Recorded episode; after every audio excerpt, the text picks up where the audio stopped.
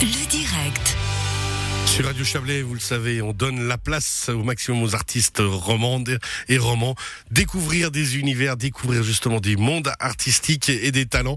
C'est toujours un réel plaisir. Et en plus, quand ils font ou elles font l'effort de venir jusqu'à nous, c'est le cas de Sophie Cibot. Bonjour. Bonjour Cyril. Bienvenue.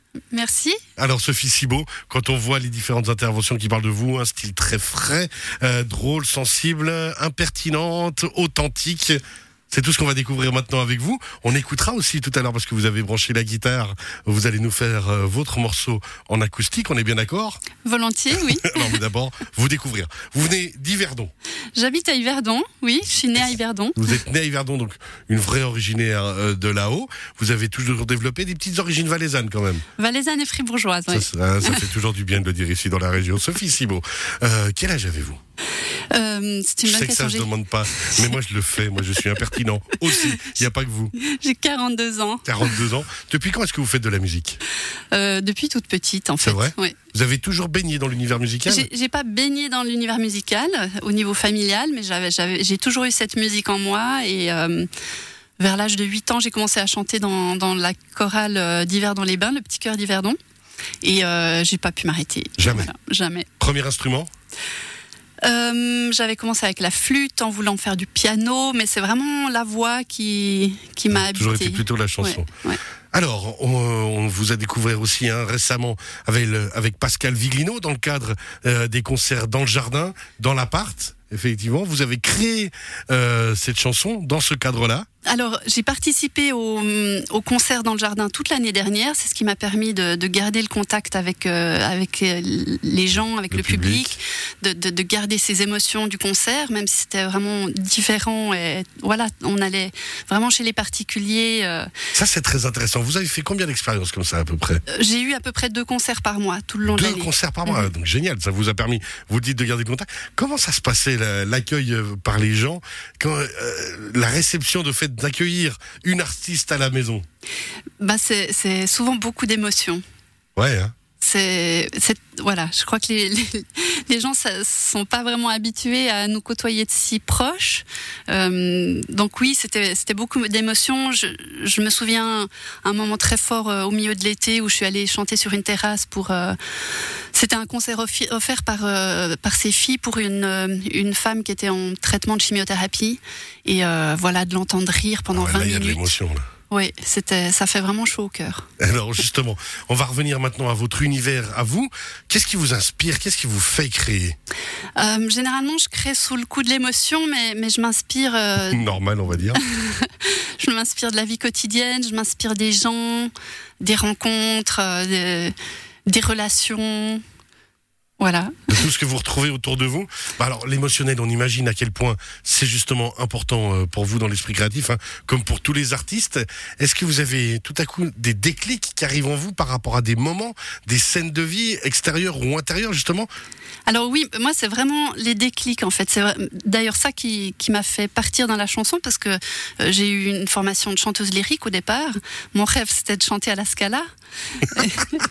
Et Oh, euh, donc donc. vo- voilà, je me suis acheté une guitare pour faire de la musique avec mes filles parce que en fait mon- ma fille du coup aînée rien à voir avec la Scala? Non, rien à voir, mais ma fille aînée se roulait par terre quand je faisais mes vocalises. Et euh, je, voilà, je trouvais dommage de ne pas pouvoir partager euh, de la musique avec elle. Donc je me suis acheté de la guitare, euh, ma première guitare pour, pour faire de la musique avec mes enfants au départ. Et puis très rapidement, j'ai eu des textes qui, qui, sont, qui sont venus. Et le premier concert que j'ai que j'ai pu faire devant du monde, C'était où? C'était chez une amie en fait qui m'avait qui m'avait invité euh, parce que je savais pas trop quoi faire de, de ces chansons qui, qui me tombaient un peu dessus. Et euh, voilà de- le fait de sentir ce- ces émotions vraiment vécues proches euh, avec avec les femmes qui étaient là ce jour-là je me suis dit mais en fait c'est ça c'est ça que je veux truc. ouais. C'est bon, c'est marché. Vous voulez faire ça. On va le découvrir, cet univers euh, musical.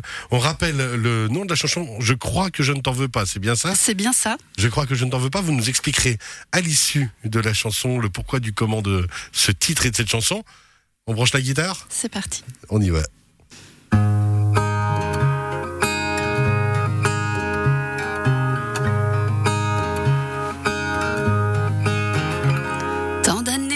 sous le même toit, pas un nuage, pas un faux pas. Quand tu t'occupes de tes patients, on ne se voit qu'en coup de vent. Mais je savais qu'en t'épousant, je passerais au second plan.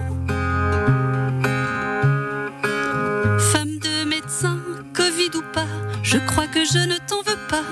Femme de médecin, Covid ou pas, je t'aime comme ça. Lors de tes rares jours de congé, tu sais si bien te rattraper. Au coin de notre cheminée, tu me fais fondre sous tes baisers. Tu sais des mômes, j'en voulais pas, je préfère des scones au chocolat. Femme de médecin, Covid ou pas, je crois que je ne t'en veux pas. Femme de médecin, Covid ou pas, je t'aime comme ça.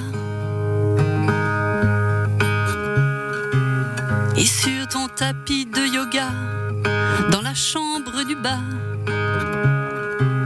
quand tu t'efforces d'oublier le stress du monde hospitalier,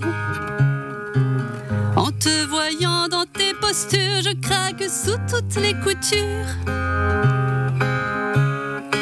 Femme de médecin, Covid ou pas, je crois que je ne t'en veux pas.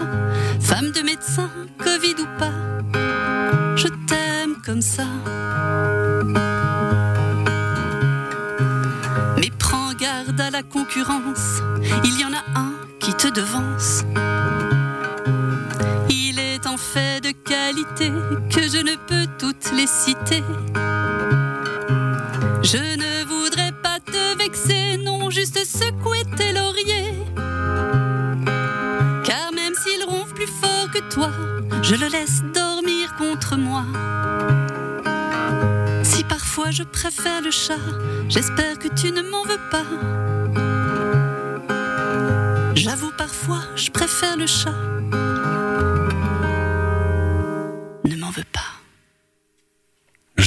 Que je ne t'en veux pas. Sophie Cibot sur